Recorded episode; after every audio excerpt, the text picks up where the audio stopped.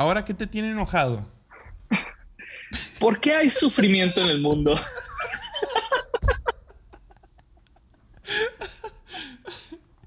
Hablando de sufrimiento, ¿sabes qué me hice este, este, esta semana? ¿Viste mi Instagram?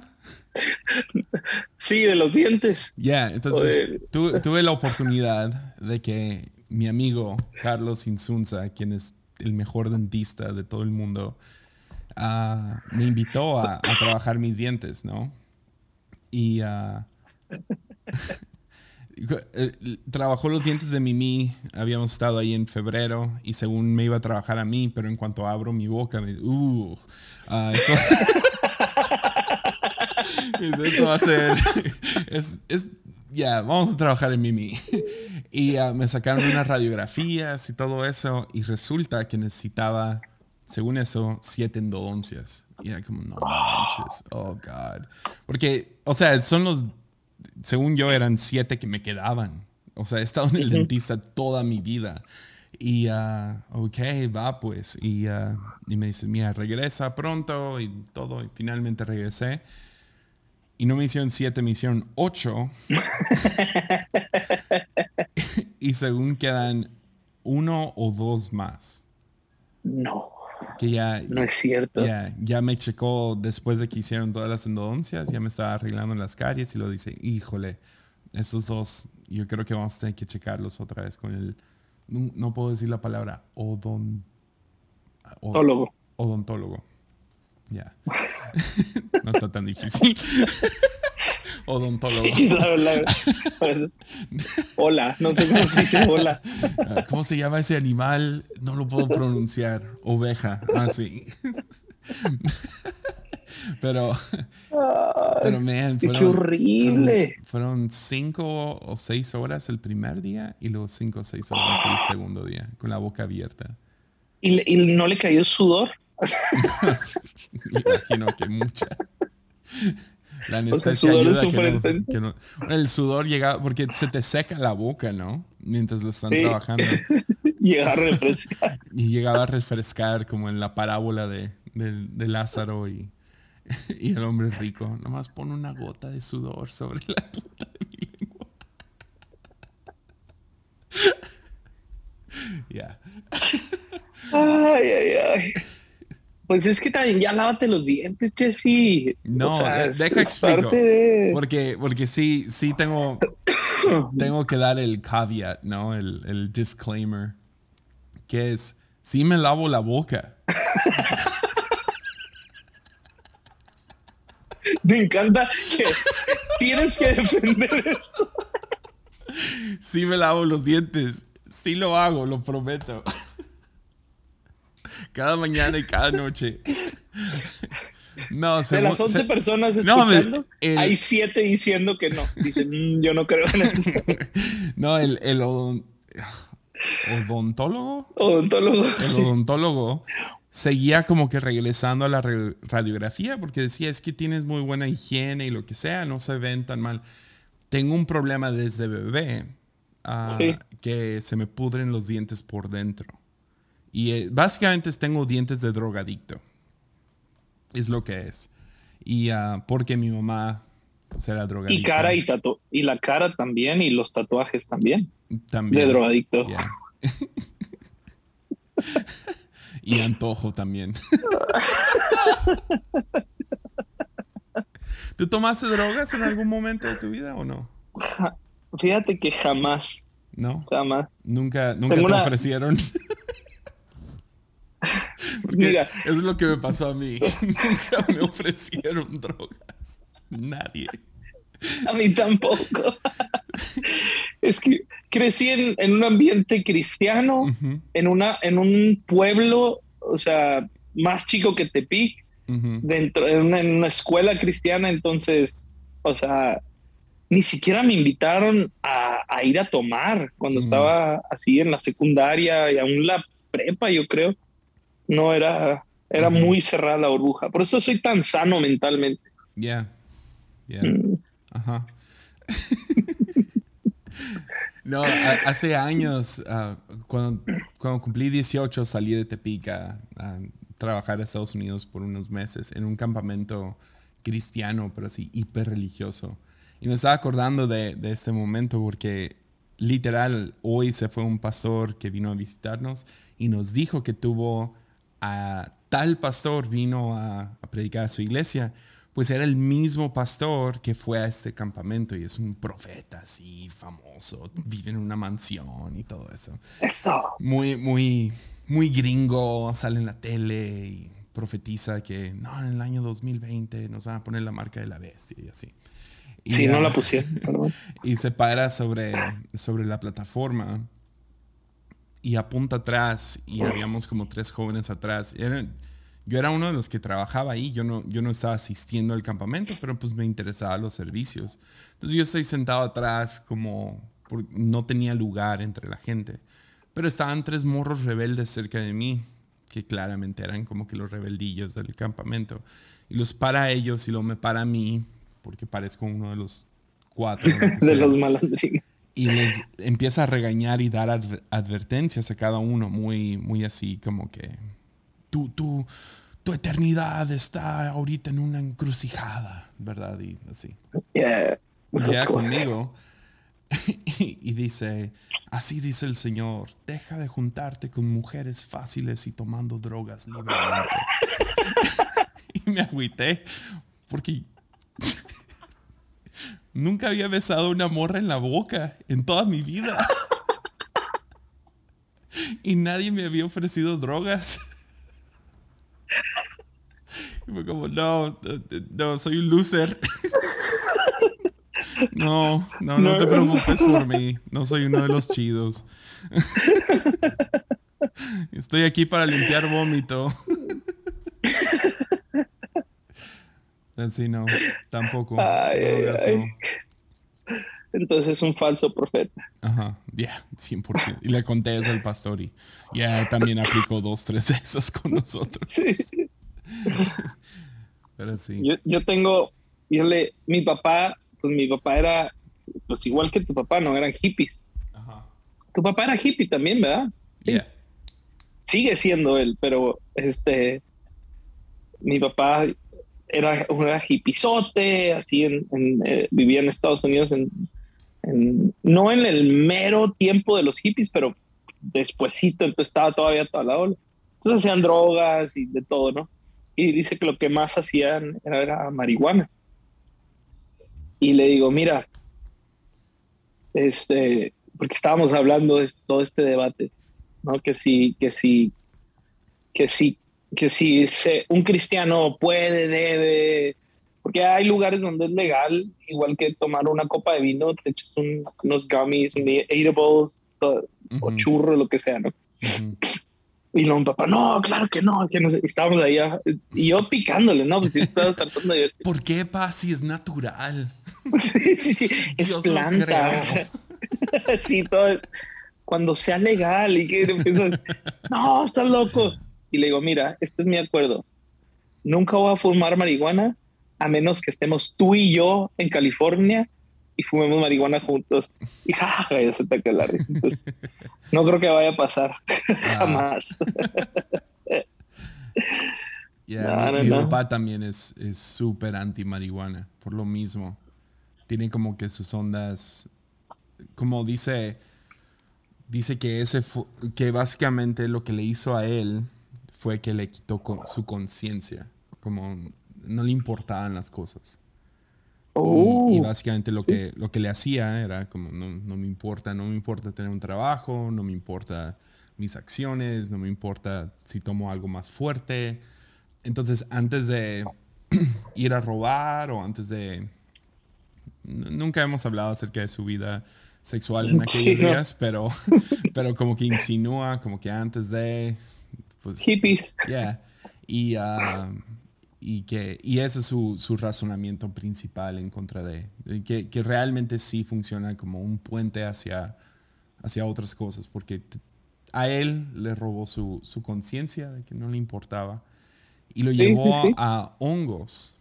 Y entonces su onda Oh, grande fue sí. hongos, ¿no? LSD, hongos. Iba, iba y hacían como peregrinajes por todo el bosque y buscaban ciertos hongos. Y, ah, y dice que, que, o sea, literal le, le, le afectó el cerebro a tal grado que le dieron un cheque del trabajo y se le olvidó cómo escribir su nombre. Oh, no estaba drogado en el momento. Más no sabía escribir. Y su nombre es Dwight, ¿no? Es D-W-I-G-H-T. Que, no, que no se acordaba cómo escribir su propio nombre. Y que oh, fue como que un momento de mucho susto. Sí. Y, a sus, no sé, 19 años eso. O sea, no es como que estaba grande ni nada. Entonces, ya. Yeah. terminó en la cárcel por un buen rato y todo eso. Y, ya. Entonces no va a ser. Ya, él, él, no, no. Pues porque hemos tenido las mismas pláticas, como que se dice, si se vuelve legal en México, cómo lo manejamos, porque ahorita es fácil, ¿no? O sea, no, no lo hacemos porque es ilegal pero creo que eventualmente va a ser como el alcohol, ¿no? Donde va a ser como de, de conciencia o lo que sea. Va, va a ser legal, sí. eventualmente sí. Para allá va todo. No sé si le conviene eh. al gobierno mexicano que sea legal. ¿Por qué? Porque todos los que están en poder ya ganan dinero de eso. Sí, bueno, es cierto. O sea, no para que... o sea, pero pero me imagino sí, pero mucha gente. Mucha gente gana dinero de que sea ilegal y cuando se vuelva legal... Va ese dinero al, gobierno, ahora sí, del, pueblo. Ajá, entonces... Eh, tienes un punto no, ahí. No sé, por lo menos en Estados Unidos así ha sido. O sea, tienes algunos que sí por conservadores, pero otros porque ya les conviene. ¿Para qué? Ya les conviene que sea ilegal. Oh, interesante. Sí, no sé, yo, yo, yo sí creo que eventualmente se legalizará y todo eso. A lo mejor no, no pronto, pero sí los años. Y sí, las conversaciones van a ser ahí este, interesantes. Pero sí es diferente. Digo, nunca lo he probado, pero sí es. Los efectos son muy diferentes a los del alcohol o el tabaco, inclusive. Pues es es otro estilo de efecto en el cerebro. Completamente. Se me hace interesante como yendo al básquet, no ha habido mucho básquetbol, pero Kevin Durant es, o sea, podrías hacer el argumento de que es el mejor jugador de la NBA ahorita, ¿no? Él, Giannis, Jokic, o sea, están todos como que ahí, ¿no? Steph. Y, uh, y el vato nomás no se puede plantar en nada y no, o sea, lo ves que cada rato está cambiando de opinión y de esto y de lo otro y, por eso ha perdido varios campeonatos que a lo mejor hubiera ganado. Y él famosamente, o sea, es dueño de compañías de, marihuana y, fuma marihuana todos los días y, y, ves eso sobre él. El otro que era así era J.R. Smith con, con LeBron, que jugaba con LeBron y era como que un vato que le valía. Y ah, no sé, se me ha hecho interesante ver, ver cómo actúa Kevin Durant dentro de la organización como nada profesional. Bueno, al nivel que sí, no, no, no, no. Y ah, jugando con contratos de cuatro años y cosas así. Como que no le importa y it's weird. Está raro. Sí, sí, sí. Aunque no lo he hecho, no, no creo que lo haré para que tengan paz. Aunque los últimos días con cuánto me duele la boca, a lo mejor me hubiera caído bien un poquito.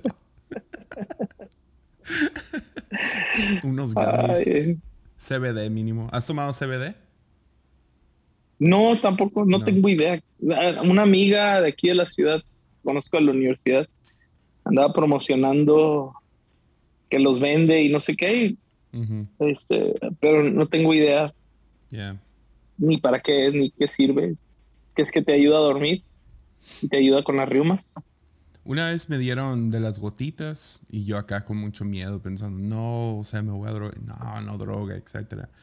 Y ya los tomé, no, no hizo nada. No, prefiero ibuprofeno.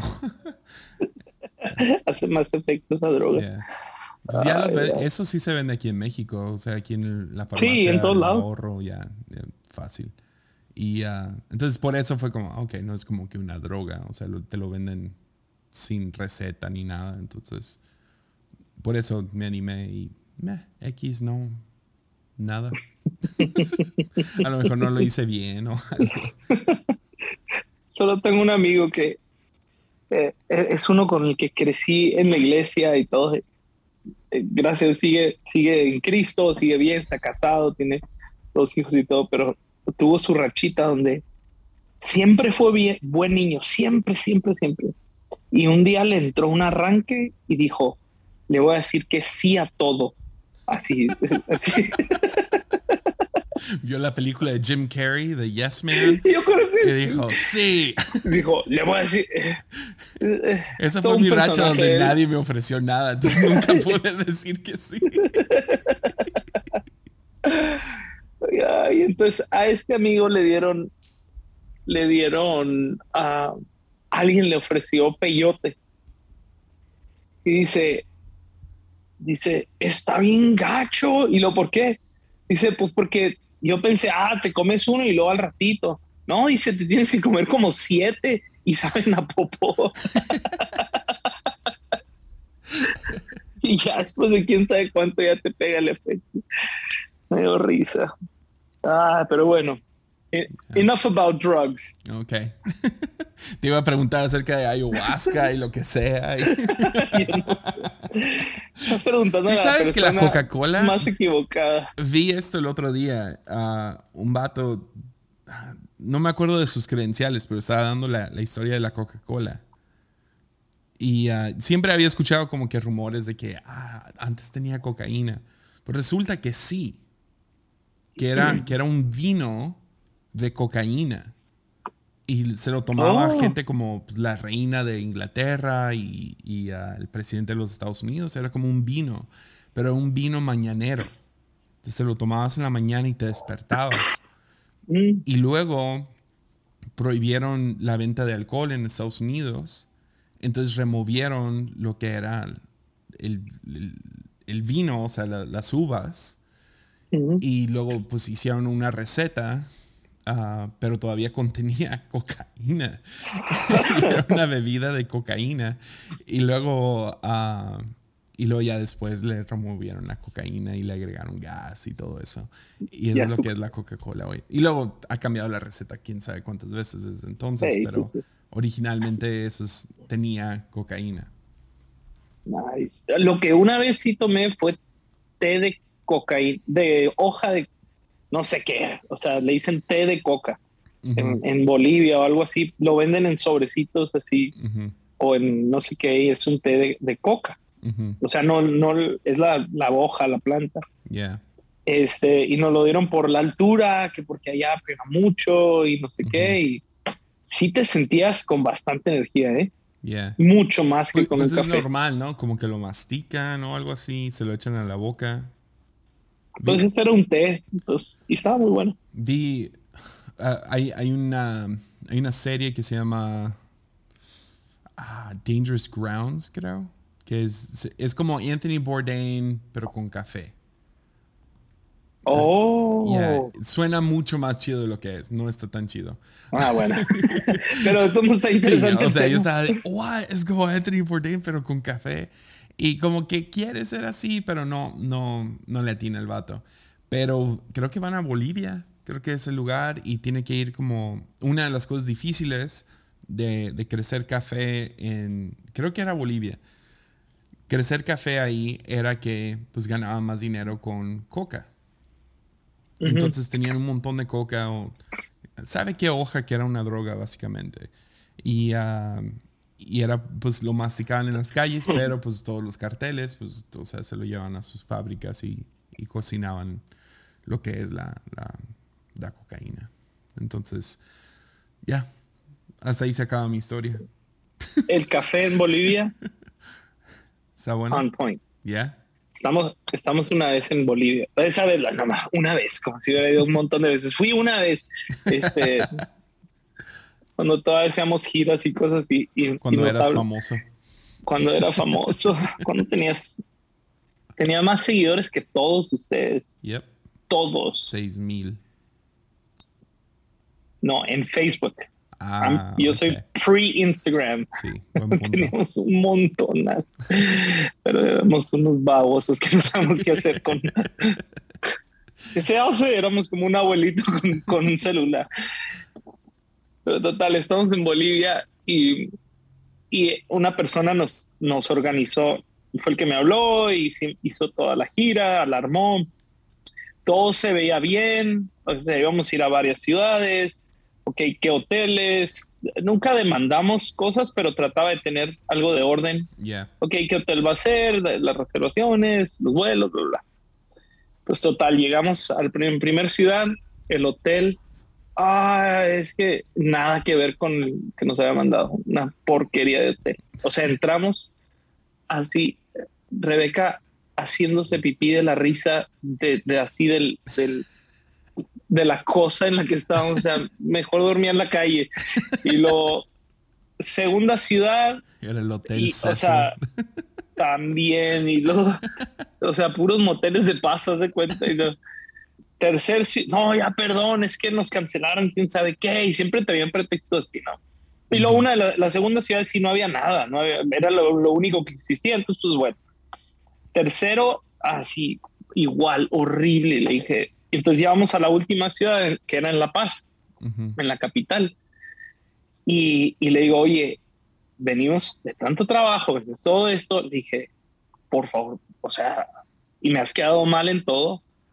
Necesito que por lo menos el hotel esté, o sea, esté decente que para, le digo, traigo mujeres, no puedo dejarlas en cualquier, no puedo estar en cualquier lugar, o sea, ni siquiera es por, por piqui, o sea, era por, por, un poquito de sentido común, ¿no? Entonces, no, sí, sí, no, este es uno bien bonito, que lo reservé, que no sé qué, está bien. Entonces nos subimos en, las, en, unas camionetitas que nos eran, dos pickups, traíamos todo el equipaje. Entonces, quien nos está manejando es una, una señora de ahí de La Paz.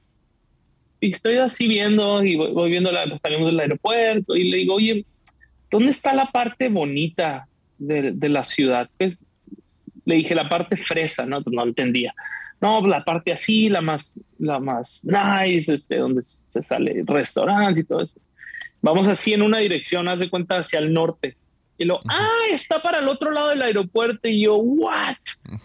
y entonces, porque me juró que estaba en un lugar seguro, pues nos lleva al centro de la ciudad, pero una de las zonas más feas.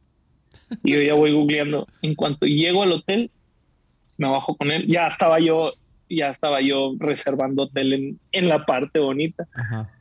Y llego y me bajo y veo el hotel y le dije, no nos vamos a quedar aquí, discúlpame.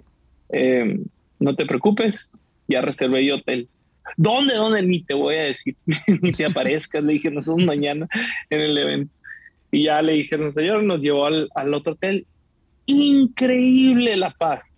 Mm. del, probablemente el mejor café que he probado. Bueno, hasta ese punto y a lo mejor es la memoria, pero es buenísimo café al que íbamos, eh, increíble, la ciudad, para, el, lugar para caminar, mercados, restaurantes, todo así increíble, todo lo que no habíamos vivido. Este, entonces ahí aprendí mi lección a no confiar en los sudamericanos.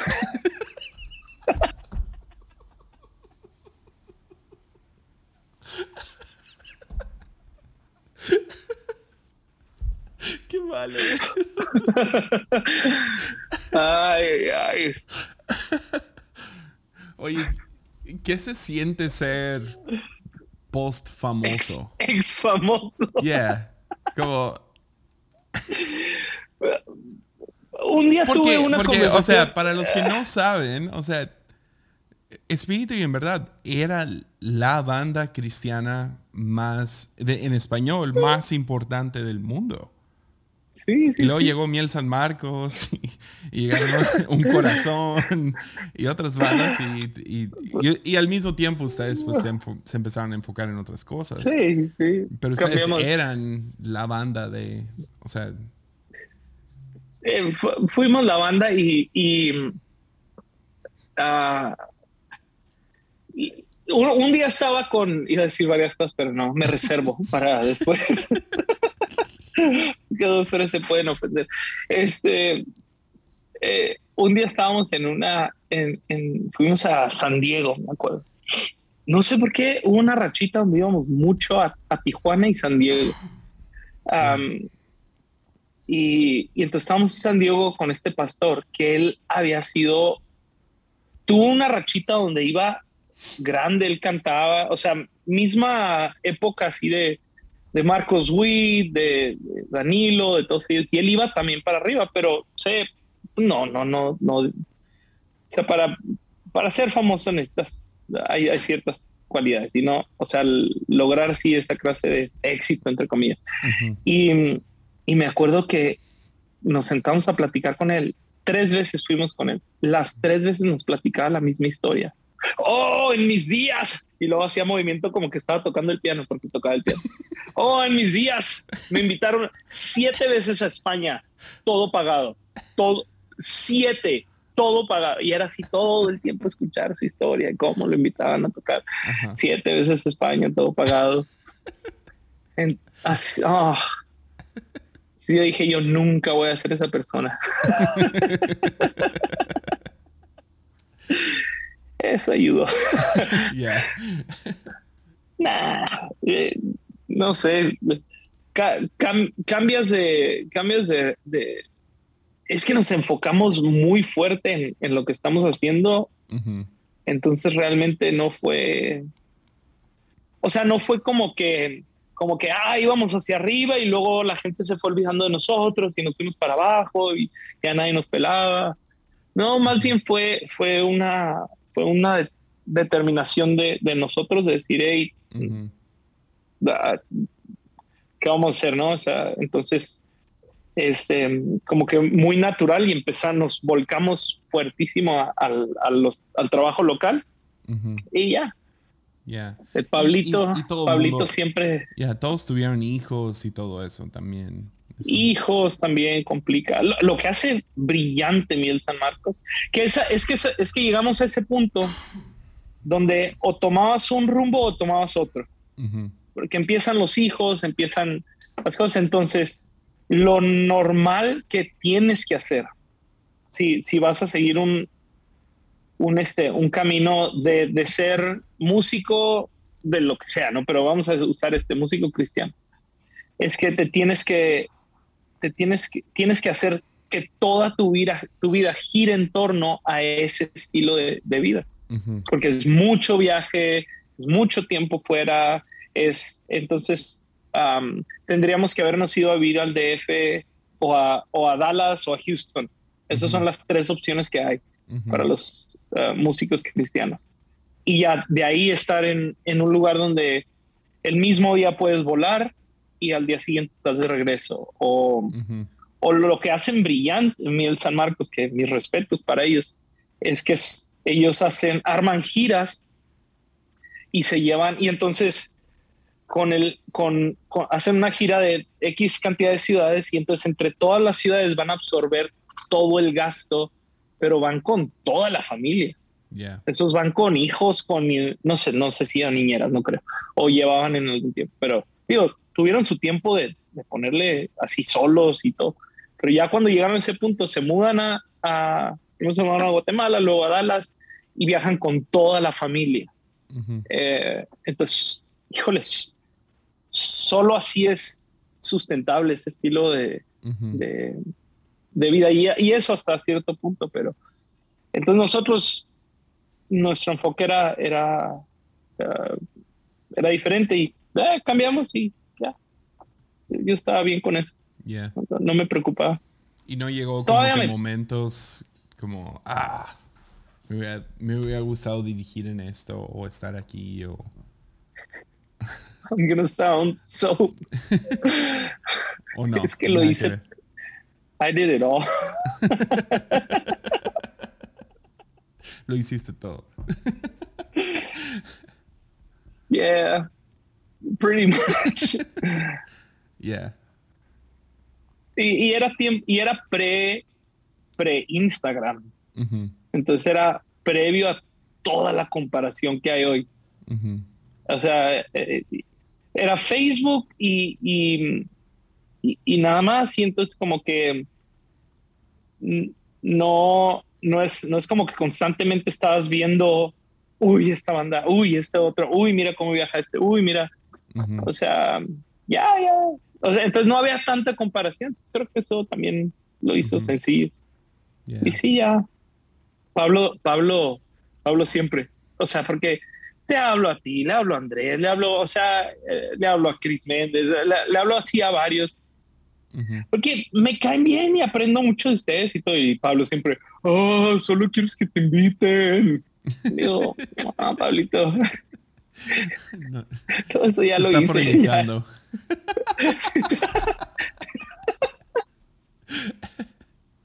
Está enojado conmigo porque nunca lo he invitado a predicar. Porque le dije, le dije, nunca te voy a predicar cuando estés casado. Te invito a predicar cuando estés casado. Y ya está casado y no lo invito. Cuando tengas hijos. Oh, man. ching, ya va a tener. Cuando tengas cuatro hijos como yo y sepas lo que es servir a Jesús. No, Pablito está, fue a una conferencia de predicación. Chidísimo. Sí, la neta. La, neta, admiro mucho cuando gente hace cosas así. O sea, cuando se estiran por aprender algo. Sí, sí, Especialmente predicación. Siento que no mucha gente le pone atención a. Se me hace raro, predicadores no ponen atención a cómo puedo mejorar como predicador. En México no. Ya, es. No, en Estados Unidos también. El, el, pastor que acabamos de tener me cae súper bien y todo. Y predicó bien, pero el vato ha predicado por todo el mundo. O sea, él, eh, trabajó con Reinhard Bunky. O sea, trabajó, o sea, conocía bien a, Bunky. No, tiene un montón de historias bien chidas. me, contó, me contó uno, ah, se me olvidó el nombre de la, de la pastora, pero uh, que estuvo, que, que una, ah, man, ¿cómo se llamaba? Es famoso. Yo, no creo en el, yo no creo en el título de pastora, ¿eh? Solo para aclarar a la... no, pero, pero esta pastora, así, no sé, es una Benny Hinn de mujeres, ¿no? O sea, por todo el mundo, milagros por todos lados, ¿no? O sea, ese tipo de ministerio, ¿no? Y justo cuando iba empezando, ella sintió que Dios le dijo, empieza a orar por, por milagros y yo te voy a respaldar. No más tienes que salir en fe y declarar sanidad sobre, sobre gente. Entonces esta mujer sale y, o sea, apenas va, comenzando con esto. Y creo que es su primera o segunda noche en, en un congreso y ella tiene esta palabra. Sale en fe, yo te voy a respaldar. Y ella ve a un hombre en silla de ruedas en el balcón y puede ver su silla de ruedas, muy, no sé, por encima de él, ¿no? Y, y lo ve y le dice, Dios me habló de que tomara un paso de fe y que me iba a respaldar. Entonces, Señor, te hablo a ti, ponte de pie. Y el gato no, no se mueve. Ella, hermano, te estoy diciendo en el nombre de Jesús, ponte de pie. Nada. Double down. Un poco de fe. Venga, tú puedes. Estamos creyendo por un milagro. Ponte de pie. Y de la nada el hombre grita desde el balcón. No tengo piernas.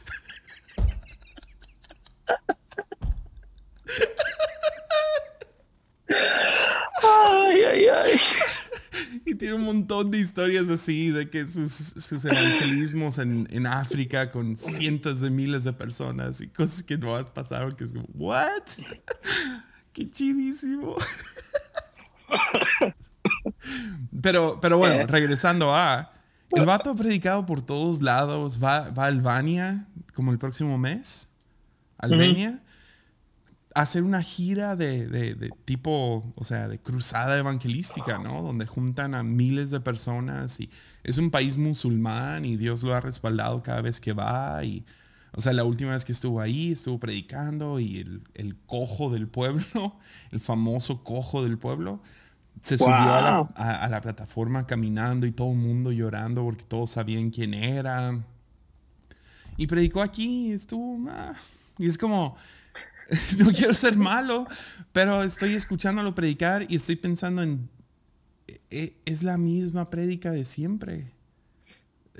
Está bien, no, no hay ningún problema, pero qué raro que alguien así no esté trabajando sus prédicas para no no tiene que ser más profundo no tiene que nomás no sé se ve como que ah escribió esto hace 15 años y la sigue predicando es la misma mismos clichés y el mismo orden de siempre eh, creo que tiene que ver con con es que justo me mandaron una predicación ah, de alguien que conozco aquí de México respeto mucho y pero su predica y me mandan, eh, un amigo me la manda, hey, tienes que oírla. Y, y la escucho, me la mandaron por audio de WhatsApp. Entonces tenía el WhatsApp. sí. Y dije, no, que lo quiero mucho. Y, tenía puntos muy buenos, pero es como que ni, ni se sentó a, a, a, a poner punto a uno, dos, tres. O sea, porque creo que está, o sea, estaban muy eh, enfocados en, en, no sé, y no quiero minorizarlo en nada, pero como la unción del momento, ¿no? Entonces, ¡boom! Ahí, ahí entonces, y, y, como lo hacen suficiente tiempo, pues saben rápido cambiar de tema, ir por un lado y para otro, y, al final sí dan los puntos que traían, pero, pero es mucho, pero sí, les des nada de esfuerzo por decir, quiero aprender a comunicar. Ahora, mi punto con, con los nuevos predicadores es que tienen cero unción. ah, pero tienen todas las formas de cómo predica Judas Smith. I have an interesting relationship with the gym.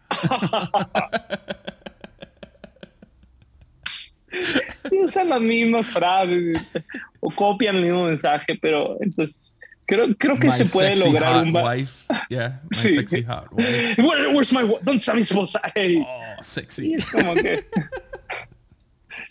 como que.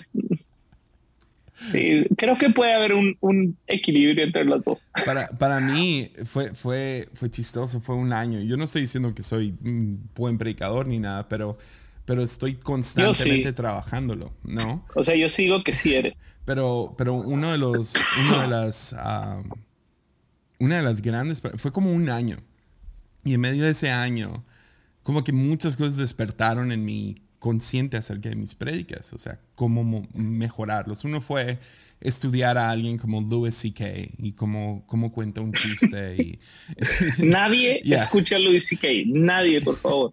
Hay otros. a nadie le gusta más que a mí, pero bueno. Pero, pero estudiarlo a él. Pero hubo otro comediante tengo que encontrar este video. Está buenísimo el video. Es un comediante fingiendo ser pastor de jóvenes. No es cristiano el vato. Pero como que no sé por qué lo haría. O sea, se me haría un nicho muy pequeño. Pero salió con su guitarra y, y se burló de ciertas cosas que hasta la fecha yo nunca los puedo ver igual otra vez. Y una de esas fue comenzar con una historia. Ajá. Let me tell you a story. Te cuento una historia. y su historia era como una vez cuando tenía cuatro años, me acuerdo como si fuera ayer. Estaba caminando, estaba caminando por el centro comercial con mi mamá cuando de repente me encontré perdido. ¿Alguna vez has estado perdido en la vida? ¡Oh! Y luego termina, termina su predicación de mentiritas con otra historia que es, una vez me golpeé el dedo gordo del pie contra, contra la cama y perdí mi uña, mi, la uña de mi, de mi dedo gordo. ¿Alguna vez has perdido un familiar? y acabamos de tener un predicador aquí otro de Estados Unidos que vino y su ejemplo fue fue que una vez fue al gimnasio, porque él tiene una relación extraña con el gimnasio también. Uh, Como ayuda. Y, ah, y, que levantó una pesa y su brazo se le torció para atrás y se, se, se lastimó un ligamento. Dice, ¿alguna vez te has sentido como Pablo y sus sufrimientos? Y yo estoy traduciendo, no más acordándome del, del comediante pastor de jóvenes. Sobre todo porque los sufrimientos de Pablo eran como cuando vas, Era al, como gimnasio. cuando vas al gimnasio. Yeah. Espero que eso se quite con la edad. A mí se me quitó. A mí se me fue quitando. Entonces, Yeah. tengo esperanza. No, pero creo que este te como yo yo todavía me veo en unos no sé, 15 años, 20 años predicando el formato en el cual predico. Como que Ajá. llegas a un punto y te casas con ese estilo. Eh, y estuve hablando con mi papá de esto una vez. Y, y le- o sea, me enseña predicaciones que él predicaba hace 20 años. Y es el mismo formato que hoy. Órale. Y ah, creo, creo que sí terminas casándote con, un, con una manera, ¿no? Pero al mismo tiempo, pues uno quiere estirarse, ah, no sé. A mí me gusta intentar algo que me saque... Te, te tengo que pausar aquí. A ver. Tienes que hacer un stand-up. Haz un stand-up. Ya, voy a hacer un stand Y luego un TED Talk. No, pero o sea, ve- ves algo como un TED Talk, ves algo como un stand-up y luego inspira alguna idea o algo, alguna dinámica o alguna manera. Como una de las cosas que me reta, por ejemplo, de Louis C.K. es que él puede decir lo que sea y te ríes. O sea, no quiero ni, ni, ni contar ni medio chiste de uno de los de él porque son tan ofensivos si no lo sabes decir de la manera correcta, ¿no? Y es como, me, me inspira mucho eso de él. Que yo pueda decir algunas cosas en la predicación. Ahora, que se me ocurran es otra cosa. Pero de vez en cuando te llega una idea. Por ejemplo, el, ah, tendrías que escuchar la predicación completa, pero estuve predicando de, de, del ungimiento de, de, de David, ¿no? Y uno de mis puntos fue, nadie aquí va a ser un rey. Entonces, Entonces, ¿qué significa esta historia para nosotros? Que somos normales y no vamos a gobernar una nación o un imperio o ah, algún, sí, algún, una empresa enorme o no vamos a ser vista. Nos vamos a morir y tres generaciones después nadie se va a acordar de nosotros. ¿Qué significa esta historia para nosotros? Y a los que somos normales, básicamente Qué horrible. 99.9% de este cuarto, si es que no es el 100%. Y una idea así, o sea, yo quiero averiguar cómo decirlo sin crear como que una ofensa como, ah, yo voy a ser Sí, yo rey". Yo voy a ser grande. Yeah. A mí me dijeron que soñara en grande. Entonces, ya, uno quiere seguirse estirando, ponerte en situaciones incómodas. La- el último grande fue predicar sin notas, que sé que tú también haces de vez en cuando, si no todo el tiempo. Sí, hago todo el tiempo. Pero no es porque sea brillante. no, es, es porque, te quieres estirar, ¿no? Es, es- no, es porque me, me, me reboruja voltear a ver las notas. Entonces me, me- me pierdo y entonces más bien trato de tener bien clara la, la- en mi mente la, la- las ideas, las dos, tres ideas fuertes Y, y que, y que fluya y que... Es más, de hecho yo me paro el domingo, leo la Biblia y lo que dice la Biblia eso hablo. Mm.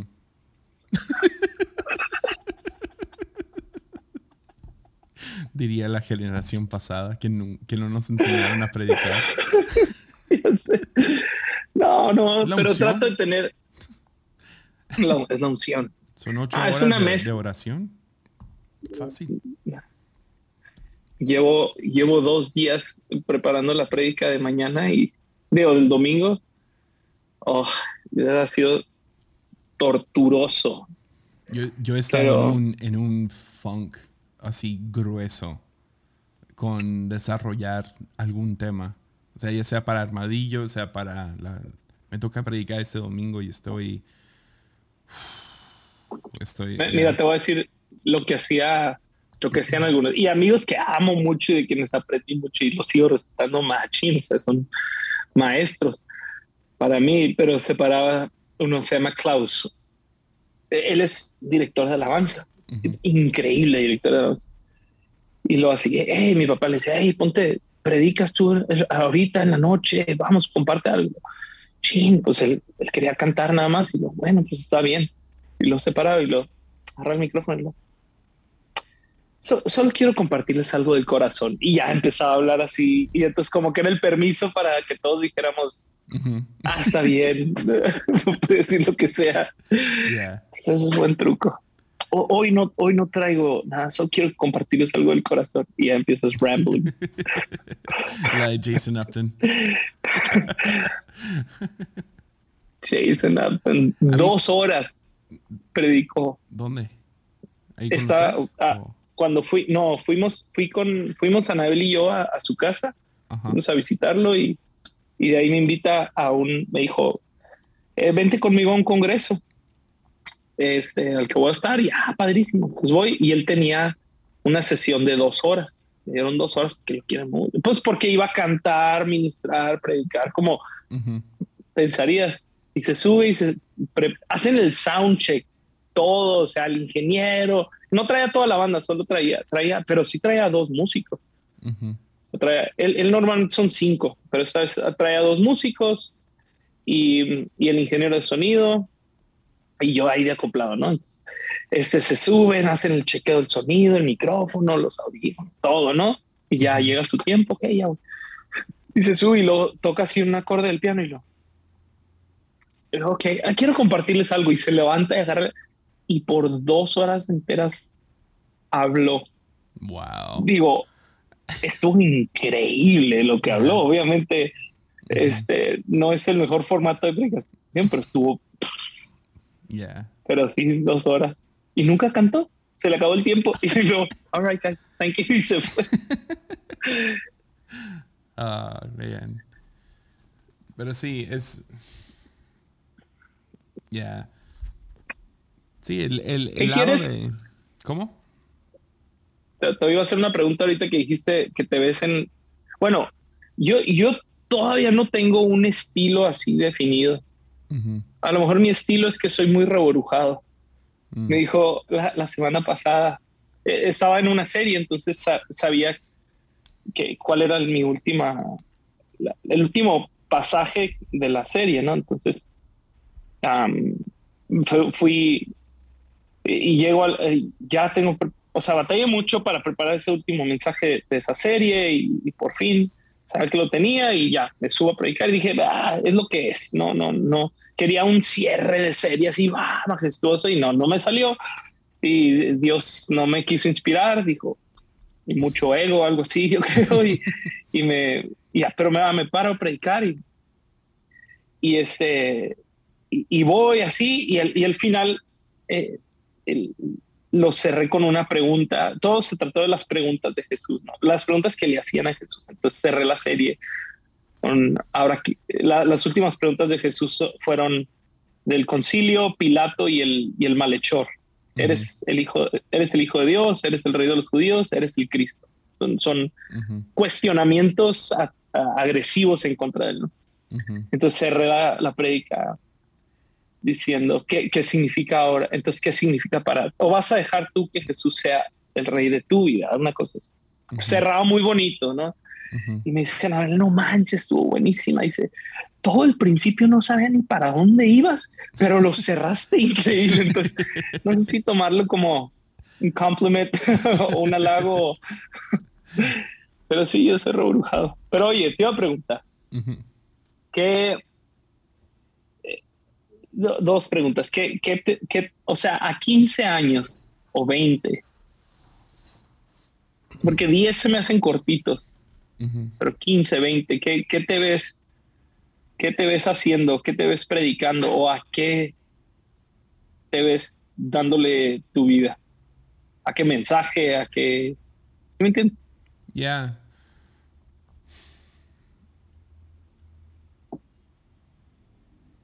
O sea, reino es el principal. O sea, no, no, no me veo cambiando de ahí. Creo que va a ser más y más profundizando o averiguando cómo decirlo mejor. De, maneras que, que pueda seguir presentando el reino a otros. Un, pastor hace años me dio una palabra y me gustó en el momento y luego lo rechacé y luego medio lo he retomado últimamente como ya, creo que tenía razón. Que las mujeres y las drogas. que dejar a las mujeres fácil. Qué feo, qué feo.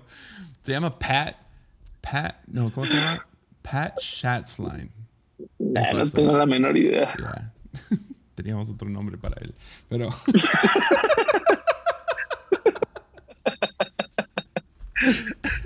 Mejor no lo decimos. No, no, fue, fue otro pastor que, o sea, me dio una palabra y me dijo, Dios se está levantando como un evangelista a cristianos. Oh. Y, y luego al principio, ah, sí, está muy chido y regresarlos a, al corazón de Dios. Regresar a iglesia, al evangelio. Y, y, eso fue básicamente lo que me pasó a mí. Yo, yo siempre fui cristiano, entre comillas, ¿no? O sea, crecí en la iglesia, iba a la iglesia, etc. Y luego tuve mi, mi encuentro con Jesús y, y, luego medio me aparté de eso y, luego regresé otra vez y, y siendo pastor, ¿no? Y ah, creo, creo que, que, que es por ahí Ah, creo que no es como él, él se refería. Y creo que, que quisiera como que evangelizarlo acerca del reino. Ah, pero, pero creo que es eso más que nada. Como, como Armadillo, por ejemplo. Hay un lado de Armadillo que me gusta que ah, se lo puedes compartir a un amigo que, que no es creyente y que es un poco más fácil que invitarlo a la iglesia, ¿no? Y a veces trato, trato de pegarle a temas como para, para hablarle a no creyentes, pero no hay ningún lado apologista no hay un lado como que tratando de convencer, no hay, no hay nada por ese estilo. Es más, el corazón de Armadillo es más, es más hacia cristianos. Es, es como, no sé, estos temas. La verdad es, ah, esto me interesa un buen a mí y quiero hablarlo, y quiero estudiarlo, y quiero escribirlo y, entregarlo, ¿no? Ah, entonces la idea de reino y todo lo que implica, o sea, casi, casi todo armadillo ha sido reino. Entonces, algunos muy explícitos, otros un poco más, ahí están si lo buscas, pero no es como que explícito. Pero no sé, o sea, a menos de que, ya, a menos, no sé, o sea, también depende mucho, eh, veo que a veces los, los mejores mensajes de parte de, de de predicadores. ¿Te perdí? Sí, sí, ahí estás. Los, sí, sí, aquí los mejores mensajes o, como que posturas de pastores hacia, hacia congregaciones usualmente nacen de sus mayores sufrimientos, ¿no? Ah, de, sus, de sus propias batallas. Es donde como que cae una autoridad, donde pueden hablar de algún tema y tiene sentido y tiene poder o tiene, no sé, cómo lo quieras ver. Entonces, bien y todavía no pasa esa cosa trágica en mi vida, ¿no? Donde, ok, ah, tal cosa. Y lo más trágico que me ha pasado es que crecí cristiano sin conocer bien a Jesús. Entonces, a lo mejor eso es la razón que va por ahí ahorita. Pero quién sabe, viene algo trágico, sucede en mi vida y, y las cosas cambian. O sea, experiencias sí tienen mucho que ver con, con cómo predicamos, con qué predicamos, con porque hay, hay un lado muy humano al predicar y debería de ser humano, en mi opinión. Debería. Y ah, el momento en que se para, y es la razón que nos reímos de, de, pues por un lado, o sea, yo me robo prédicas todo el tiempo, ¿no? Pero tienen que ver con lo que he vivido. Es como que, ah, ok, a esa persona lo dijo mejor de lo que a mí se me había ocurrido. Pero nos reímos cuando alguien nomás se roba una prédica, una vil prédica, o sea, que, lo vio y, ah, chido, está buena esa, y se la avientan. O lo de los jóvenes donde, donde alguien dice, no sé, tienen esa estructura muy sencilla o lo que sea, porque no está ese peso, unción, no sé. Eso. Pero es porque no, es, no es humano, es un, es un performance sí, sí, sí, sí. Y está bien. Yo, yo, yo, creo que puedes tener un performance y trabajarlo, pero, pero el, el lo llamaría así Rob Bell, ¿no? La nota base, el bass note. Como que el... Mm. Eso, Sí, que es- eso nomás se obtiene por experiencia y vida. Y, y tiempo con Dios y etcétera. Pero... pero tiempo, tiempo con Dios y tiempo con la gente. ujú. Y con la escritura, obviamente. Ya, de do- dolor Obviamente. y amor. O sea, no sé, podríamos dar muchas, muchas razones por las cuales existe el, el bass note, ah, en la nota Ujú. base, pero los graves, ¿no? Ah, ya. Yo- a mí me gusta, estaba, estaba viendo, por ejemplo, sí veo varios predicadores que, que aunque lo dicen de 20 maneras, todos los domingos diferente, pero se nota, es un mensaje. O sea, como que te vas convirtiendo en, en un mensaje. No todos, pero, pero sí hay, hay algunos, muchos que, que, que, por ejemplo, Judah Smith, toque lo que toque, a- a- hable lo que hable, su, su tema es Jesus is, ¿no? O sea, Ujú. Ah, y así varios. Ah, el que me TD encantó, Jakes sería el empoderamiento de tuyo, ¿no? Tú puedes, hay algo en ti, eres especial. hay algo en ti. Ah, ya. Eh, pero, por ejemplo, el que me impresionó porque me estaban platicando es de Brian Zahn, Ujú. que, que no soy fan de sus predica de su predicación, Ujú. eh, pero sí de sus temas, me encantan. Lo, lo oigo seguido, pero eh, no sé, no va, no va conmigo, ¿no? Pero el, el estilo como habla. Pero me estaba diciendo, eh, eh, él, dicen que hace, hace años fue a, lo llegaron a invitar a, a- a Amistad de Puebla, Mm. eh, llegó en su jet y toda la onda, Ujú. porque era full, um, ¿cómo se llama? esa? Word of Hiper, faith. hiperfe, Yeah. Word of faith. hy- hyper faith, Yeah. word of faith, full de, ese mensaje. Eh, word of faith. eh, y, de, y, y ni sé, no, ni me he puesto a ver qué, qué fue lo que causó el cambio en el tan fuerte. Yeah. Ah, He y escuchado ahora su historia, pero no, no lo creo al 100. Yo creo que hay detalles que no da. Porque Claro, creo, que, creo que algo... O sea, sé que fue así porque él tuvo cáncer súper joven Oh, y, y también era muy pobre. Y fue a través de como por fe y esto y lo otro que venció el cáncer y también, o sea, creció mucho su iglesia. Cuando fui a su auditorio era impresionante qué tan grande era. Era para dos mil personas. O sea, imagínate, es un poquito más chico que Olivo en un pueblo en medio de la nada. ¿eh? Era y claro. saturado. Ya, y estaba saturado. Cuando yo fui, no llenaba ni el 20%. Y ahora me imagino que anda, digo, hay de tener un poquito más gente, pero no fui igual, a su ¿no? O sea, conferencia. sí, sí, sí. eso. O sea, era su se fin de semana de, conferencia. O sea, no sé, había unas 200 personas ahí, 300. Qué En un auditorio de, Sí. de 2000. Estás hablando de 15, 20%. Un solo servicio. Y ahorita después de COVID, quién sabe. Sí, sí, sí, sí. Pero le encanta. Ya. Está muy Eso aferrado a eso. Entonces, Y, y eso es- el otro que fue así fue Greg Boyd. Perdió mil personas en un mes. oh, wow. Dejaron de ir a su iglesia. Y mucho tiene que Mm. ver con que Estados Unidos está muy político la cosa, ¿no? Entonces Sí, empiezas sí. A, a hablar en... Por ejemplo, lo de Greg Boyd fue...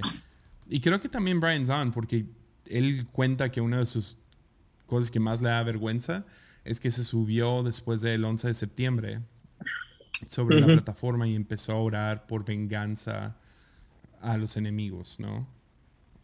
Y, ah, y que le cayó el 20 orando eso eh, después, ¿no? Esa misma noche. Entonces a lo mejor tuvo que ver con eso. Sé que eso fue para Greg Boyd cuando él empezó a predicar, que George Bush se paró y usó un versículo de Jeremías y otro de Salmos para iniciar la guerra contra Afganistán Oh, y que él predicó en contra de eso, básicamente llamando a, a George Bush, un, anticristo, ¿no? Uh. Ah, y, eso hizo que. Ya, es con la política de gente. Y se gente ni me imagino si, si México entrara a una guerra así. O sea, guerra, guerra, que no sé, nunca hemos experimentado así. o sea, no, no sé, no sé cómo sería, ¿no?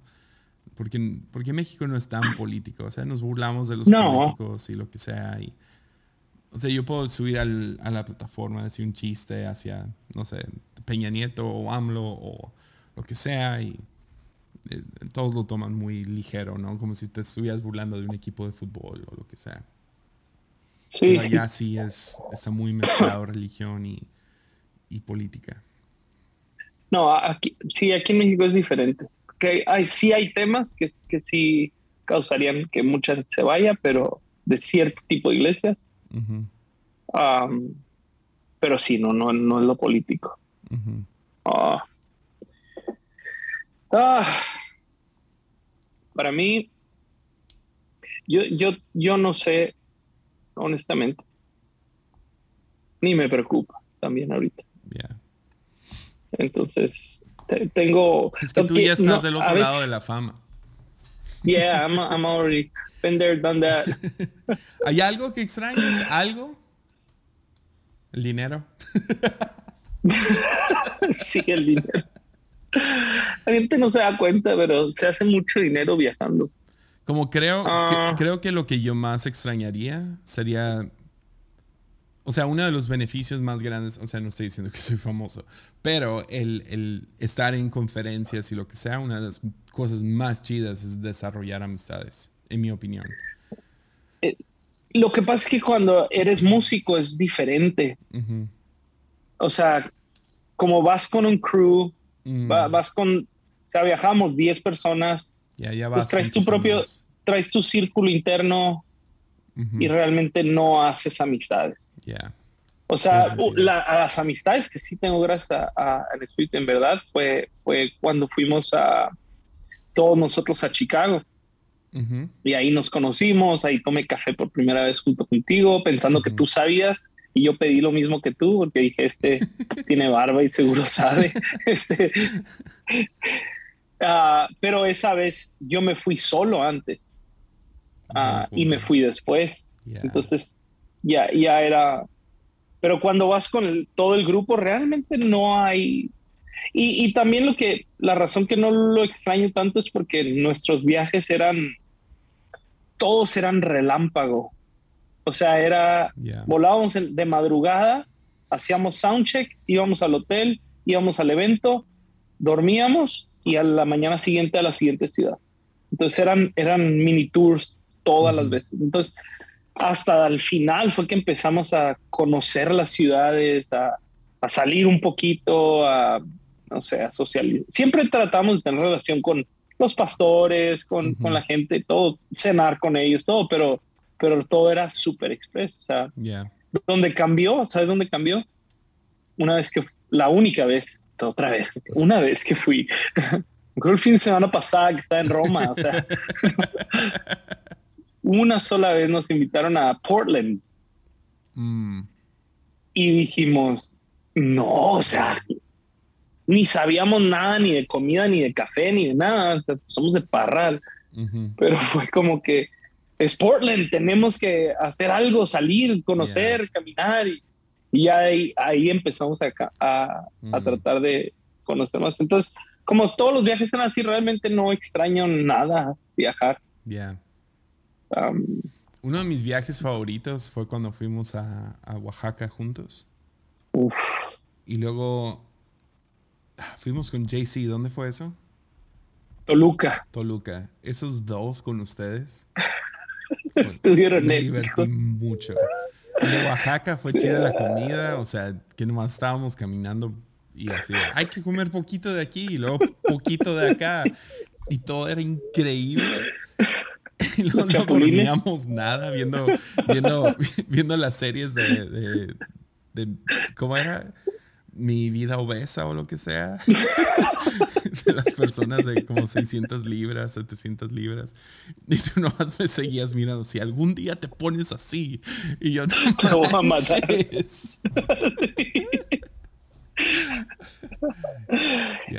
sí, pero, pero, fíjate, te fijas en ese viaje. Dime quién es, con quién hiciste relación en ese viaje a Oaxaca local. Ya no. Nadie. No. O sea, conocí a algunos, pero no. No, porque vas en tu círculo, vas en tu grupito. A que cuando vas como conferencista, vas solo o con un acompañante, inclusive, tienes más, mucho más chance de relación. Entonces. Igual, sí depende del ah. viaje y depende de la gente que está ahí. O sea, si ellos aprovechan, uh, o sea, el... Eh, voy a lugares si no veo al pastor más que una vez o el pastor de jóvenes o voy tan de, entrada por salida que pues, no ni hay chance de conocerlos bien. Lo peor es cuando te subes a la plataforma y ni conoces al pastor y qué honor estar aquí en la casa y cuánto les amamos a los pastores que acabo de conocer hace dos minutos y sí, sí nos tocaron varios así. Ya, no, no, no funciona. Y luego imagínate, digo, por ejemplo, ahora viajas solo y te, no sé, vas a predicar en la noche, entonces durante el día te dicen, hey, vamos a llevarte aquí, allá y acá. Ah, por ejemplo, aquí me llevó, me llevé a, me llevó a alguien a, vámonos en las motos y cuando viene Taylor, ¿no? Este, contigo ya aprendí, no lo vuelvo a hacer. pero no te creas, sigo intentando, lo intentaré nuevamente. pero vámonos en las motos, vamos a hacer esto. Entonces, eso no lo puedes hacer con un grupo de 10 personas. Ya, no. Es como que. Ya. Entonces, no, realmente no, no. Y lo que alguien me, una vez me dijo un pastor, Sergio de la Mora. hey, man, ¿no lo extrañas? Y lo que, la, la euforia de la multitud. Estás no puedo creer, así, pero él asombrado, así, honrándome, besándome los pies. ¿Cómo lo haces? ¿Cómo estás un sábado delante de miles y luego el domingo delante de 100 personas? ¿Cómo lo haces? Y yo...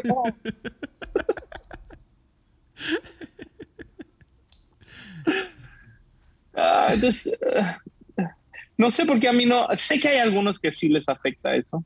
Eh, a, mí no porque no sé, desde el, desde el, principio la iglesia era, era mi grupo de amigos, mi grupo de jóvenes, mi grupo de...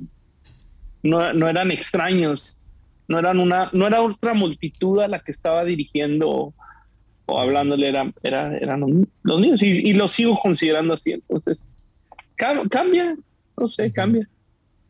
Es chistoso cómo, cómo, momentos llegan y se van. O sea. Sí. O sea, no me imagino, o sea, desear. gloria a Dios, no, no, nunca tuve como que el momento de, ah, cómo me gustaría predicar en tal lugar o en tal congreso o lo que sea. Como usualmente llegaban y, ah, qué chido.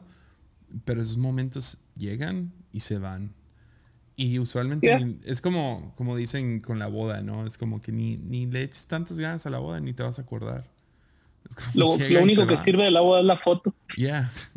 Y hay, un lado así con predicar en ese lugar, ¿no? No pasa nada. Literal, llega el momento y se va.